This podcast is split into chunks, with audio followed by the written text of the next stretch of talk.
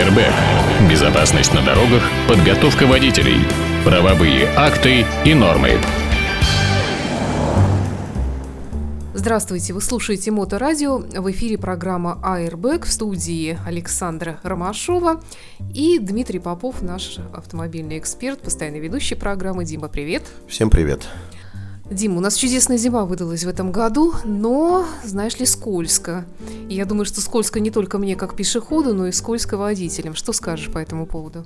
Как всегда неожиданно пришла зима, наслаждаюсь тем, что вижу, но только с чисто эстетической точки зрения. Мне кажется, что нынешняя зима является иллюстратором того, что мы не можем вот занять какие-то промежуточные значения. Нам надо обязательно, чтобы нас в крайность забрасывало прошлые зимы мы обязательно заливали улицы вот этим соляным раствором, вот этим соляным безобразием, которое липло и к кошкам, и к собакам, и к колесам, и к машинам, и к сапогам, и э, к шубам. Теперь мы, значит, решили, хай, все будет красиво, и давайте вообще не будем ничего делать. Немножко где-то подметаем, немножко где-то убираем. В результате мы имеем ну, совершенно безобразное с точки зрения такого понятия, как скользкость состояния. Моторадио.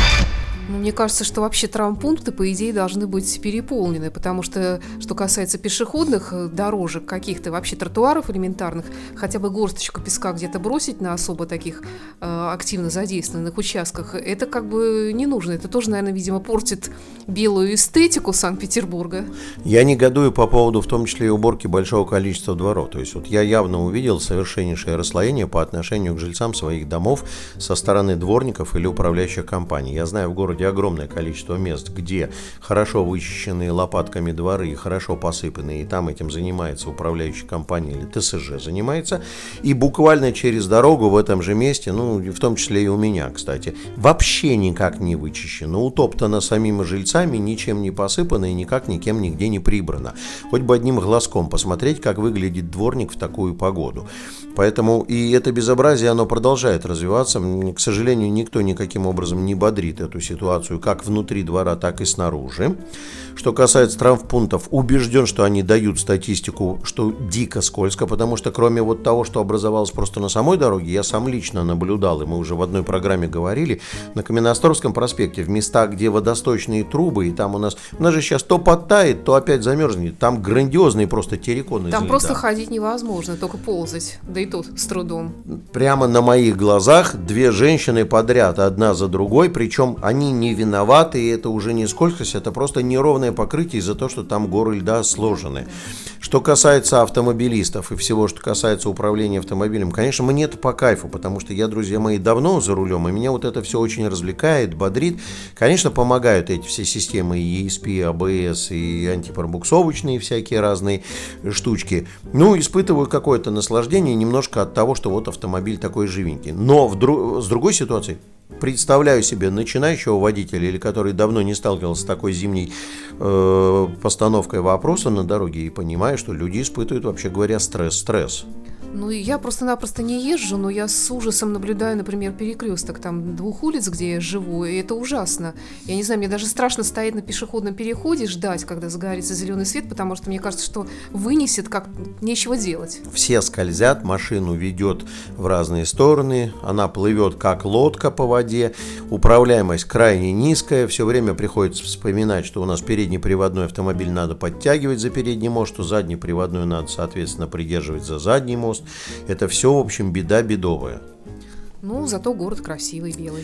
Слушай, ну красота нам обойдется каких-то очень больших э, денег, в смысле утрат, связанных с битьем автомобиля, потому что убежден, что дорожно-транспортных происшествий стало больше, пострадавших людей и просто травмированных стало больше. При этом, а не пробовали мы, например, поступить как-то взвешенно, сориентированно. Например, вернуться к технологиям уборки, которые положены по закону и по правилам, выметать, вычищать, а потом уже на чисто выметенное и вычищенное слабый солевой раствор все-таки наносить, для того, чтобы вот эта наледь, которая заставляет нас кататься, скользить туда-сюда, чтобы она каким-то образом пропадала. Airbag.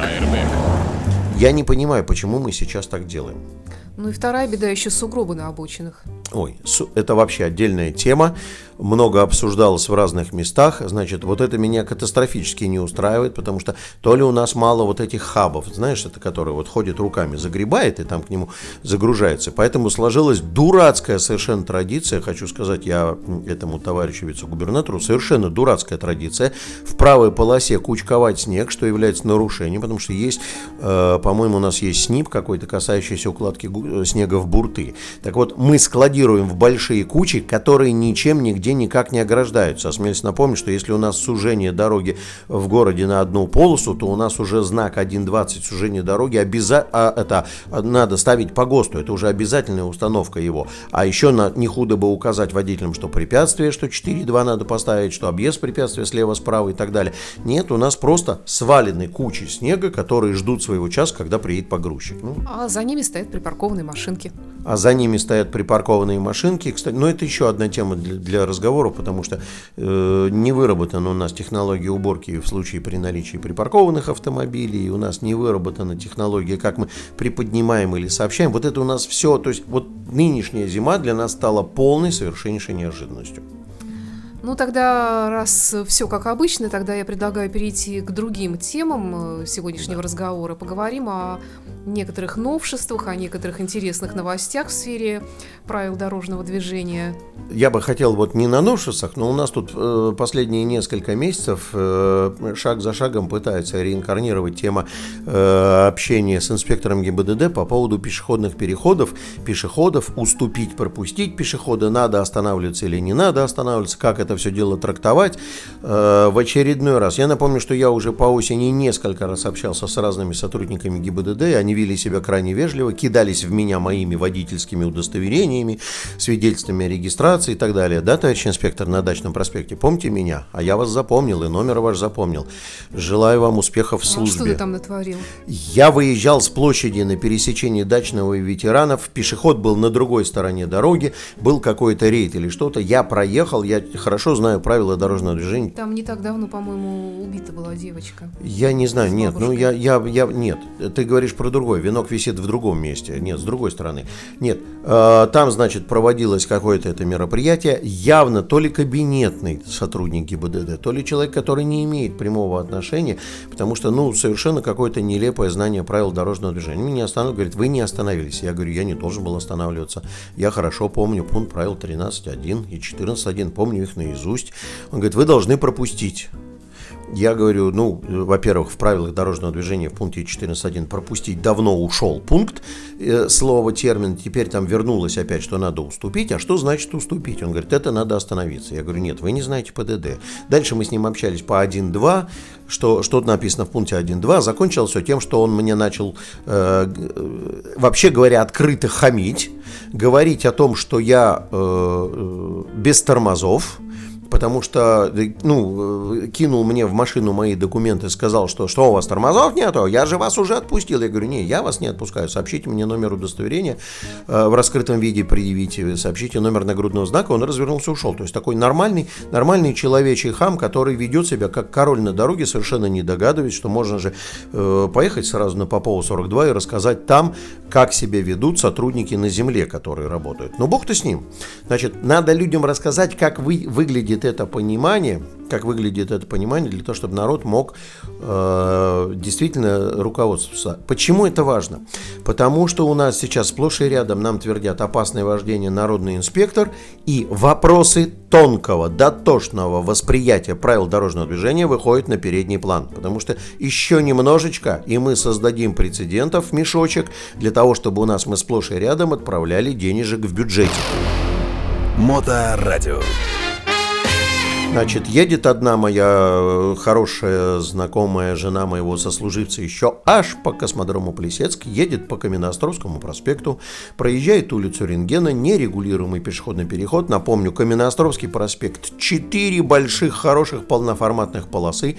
Когда у нее до пешеходного перехода едет она в сторону Льва Толстого, остается метров 5-7, ну не больше 10, на той стороне Каменноостровского проспекта, там вот где там магазинчики вот эти, значит, выходит э, на проезжую часть э, пара пешеходов.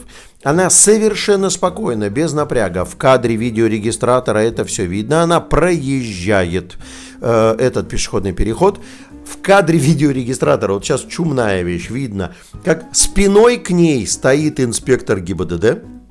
Спиной к ней стоит инспектор ГИБДД, кто-то ему сигналит о том, что вот человек проехал на пешеходном переходе, когда там на проезжей части стоит другой, инспектор разворачивается и не глядя, то есть он не видел даже самого нарушения, останавливает, она пытается с ним спорить, она подписала 51-ю, но написала, что не согласна будет обжаловать в установленном порядке, инспектор ей рассказывал, что якобы... Инспектор видит спиной. Инспектор, сп... ви... да, замечательно, я же все время, про эти случаи я все время говорю, гвозди бы делать из этих парней. Другой свой такой же в, адми... в Адмиралтейском районе, напомню, мы рассказывали ранее в других программах, в Адмиралтейском районе увидел с расстояния 370 метров, что произошло нарушение правил дорожного движения. С таким зрением, дружок, надо снайпером бегать за олимпийскую сборную. Чего она вон мало медалей привезла? Почему вы стоите на дороге, товарищ прапорщик? Вы должны бегать за Олимпийскую сборную России по биатлону и стрелять там. Ваши навыки необходимы. Они здесь демонстрируют, как вы со расстояния 370 метров увидели. Просто, просто, просто какая-то совершенно сумасшедшая чума. Значит, здесь инспектор вообще не глядя, ковбой Мальборо, стреляет глазами со спины. И он ей рассказывает о том, что она не уступила. Она говорит, вы, по-моему, заблуждаетесь, я не создала никаких помех для движения пешеходов. Он говорит, что она не знает правила, что она обязана остановиться, потому что пешеход вступил на проезжую часть и так далее. Чушь! Чушь! Тем грустнее и обиднее, что в протоколе я читаю, что это инспектор спецбатальона. Я напомню, что это подразделение для сопровождения VIP-персон. Но, правда, возможно, что именно этим и мотивируется полное, глубокое, тотальное незнание ПДД. Потому что люди э, изготовлены, специально заточены под то, чтобы нарушать правила дорожного движения. Значит, пришлось мне, я готовлю обжалование в Петроградский районный суд, я ей напишу текст, как-то это положено. Пришлось мне порыться по документухе. Ну, во-первых, напомню, что пункты правил и 14.1 и 13.1 сейчас пользуются термином, что мы в отношении пешехода должны уступить дорогу, снизить скорость или остановиться с целью уступить дорогу. Я вот как понимаю два этих термина. Вот как э, человек, который, допустим, едет в метро. Я пропускаю или уступаю? Пропускаю, это значит, я немножечко отодвинулся, он прошел, я вернулась на свое место. А уступаю, это когда наглые иллюзии, я вроде как их пропускаю, а они занимают мое место. Думают, что я, их, э, я им уступаю его, хотя я не собиралась им его уступать. Понимаешь, но это взгляд обывателя. А я открываю да, ПДД, да. я открываю ПДД, открываю первую главу, пункт 1.2 и читаю требования уступить дорогу, заключающееся в том, что участник движения. Э, э, который должен уступить дорогу, не должен начинать, возобновлять или продолжать движение, а дальше запятая написано, если участник движения, пользующийся преимуществом, в результате этих его действий вынужден будет изменить траекторию или скорость. Мне все понятно, мне видно. Я люблю пешеходов, особенно если они тоже внимательны к своей жизни и не бросаются под колеса, как сейчас традиционно принято, понимаешь? Мы помним все эпитафию на могиле пешехода «Ты был прав. Вот. Но для меня, как для человека, который почитал книжку, сложил буквы в слова, прочитал, что это значит, мне все понятно. Сотруднику спецбатальона не очень понятно. Для этих целей существует такая малоизвестная контора, которая называется Верховный суд. Моторадио. Это малоизвестная контора под названием Верховный суд. Еще в 2012 году, когда еще было не уступить, а пропустить, значит, был очень общественно озабоченный один товарищ, который подал иск в Верховный суд о том, что ряд пунктов правил дорожного движения не соответствует Конвенции о дорожном движении э, Венской. И Верховный суд рассматривал именно в, в контексте соответствия Конвенции и э, в, в результате вынес в отношении конкретно пункта 14.1 вынес замечательное Соломоново решение, в котором указал, что если траектория водителя и пешехода при продлении, при сохранении этих скоростей, они не пересекутся в зоне пешеходного перехода, то водитель не создает помех для движения пешехода и, соответственно, может двигаться, как двигался. Только если они пересекутся там, то тогда он должен или снижать скорость, или ну, что-то делать, чтобы вот модифицировать этот процесс. По-моему, все очень понятно. Хорошо, что человек вопрошал не по конкретному случаю, а именно про соответствие требованиям правил. И вот я сейчас попытаюсь создать вот это вот обжалование. Еще раз я говорю, я не против пешеходов. Я против гаишников, которые начинают развивать свои э, заработки за счет неоднозначного толкования правил дорожного движения на эту тему. Ну и еще раз, и еще раз. Возвращаемся к многократно повторенной теме, с чего начинается разговор с инспектором ГИБДД. Фраза классическая. Берем ручки, дети и школьники, и взрослые, и записываем. Разговор с инспектором ГИБДД после того, как он представился, назвал свою должность, специальное звание, поздравил вас с наступившим праздником 23 февраля. И э, дальше вы ему задаете вопрос. Какой пункт правил я нарушил? Потому что административное правонарушение – это противоправное действие или бездействие. Действие – это когда запрещено, а вы делаете. Бездействие – это когда требуется делать так, а вы так не делаете. Но и в том, и в другом случае противоправно. То есть должно быть где-то это записано. Обязательно наличие либо прямого запрета, либо прямого указания «делай так». И если вот это не записано, как делать, или не записано, как не делать, то значит отсутствует в принципе само административное правонарушение. Если инспектор дальше ориентируется в пунктах ПДД, начинаем выковыривать изюм из булок. А что значит? Ну, это ты хорошо ориентируешься в пунктах э, ПДД, а люди это, как правило, нет. Вожу книжку с собой, взял, почитал, проконсультировался, вожу книжку с собой. Ну, совсем сложная ситуация, говорю, друзья мои имеют возможность, я сейчас напишу, значит, э, заявление в суд об обжаловании действий сотрудников ГИБДД, потому что они вынесены. Э, постановление вынесено, это называется в юриспруденции, по-моему, с нарушением норм материального права. То есть, когда норма права использована не та или не так использована. То есть, инспектор неправильно трактовал правила дорожного движения, как ему удобнее было для наполнения кармана. Дорожная обстановка. Еще я хотела спросить по поводу дела нашего одного общего знакомого, нашего коллеги. Да. Тут такая ситуация связана с тем, что э, его транспортное средство якобы было замечено в ДТП в каком-то, эм... в нарушении.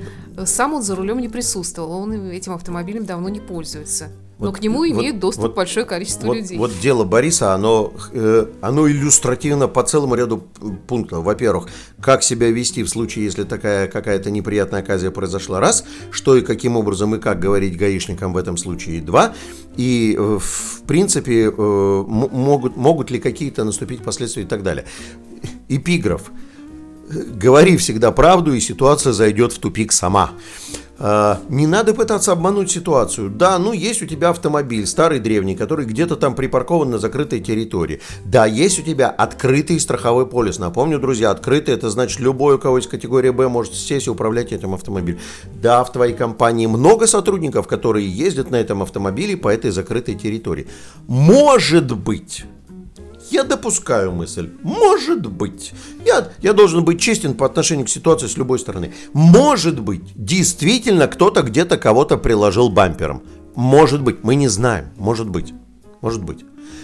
Тебя приглашают в ГИБДД для дачи пояснений, потому что оставление места ДТП и было ли ДТП вовсе. Ну, начнем с того, что, во-первых, и автомобиль не выезжал в закрытой территории.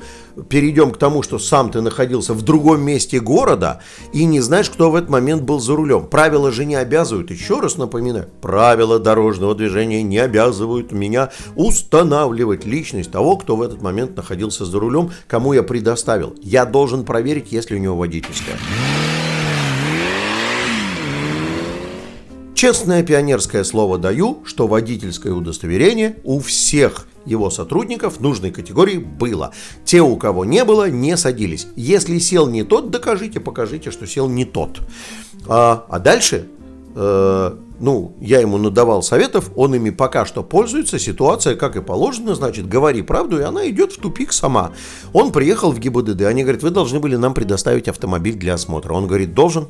Такие морозы жуткие. Не завелась «Жигули» шестой модели 18 лет. Если вы хотите ее осмотреть, приезжайте осматривайте. А вы нам обязаны ее предоставить. Ну, вы попросили, не могу, не едет автомобиль. Я вам за счет чего ее должен предоставить. А вот в, в ДТП она была или не была? И он говорит честно. Он не обманывает никого, он ведет себя честно. Не знаю. Говори правду, ситуация зайдет в тупик. Он говорит, не знаю, потому что огромное количество народу. Они ему говорят, вы должны нам помочь установить, э, кто был за рулем. Он говорит, должен, должен помочь, но не могу.